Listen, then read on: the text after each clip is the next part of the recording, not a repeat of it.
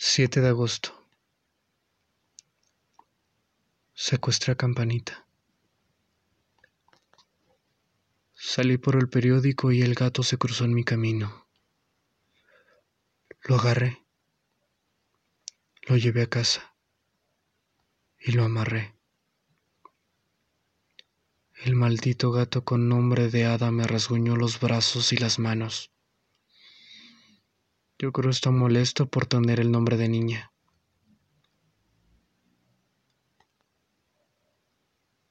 Lo dejé tirado en la sala mientras me limpiaba las heridas con alcohol.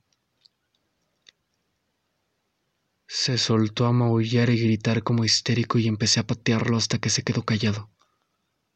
Cuando regresaron mis vecinas empezaron a hablar al gato sin éxito. La niña lloraba en brazos de su mamá y ella la consolaba diciendo que eso hacen los gatos, pero que siempre regresan. Que estuviera tranquila porque pronto regresaría. Las lágrimas de la niña despertaron mi enojo otra vez y volví a patear al gato.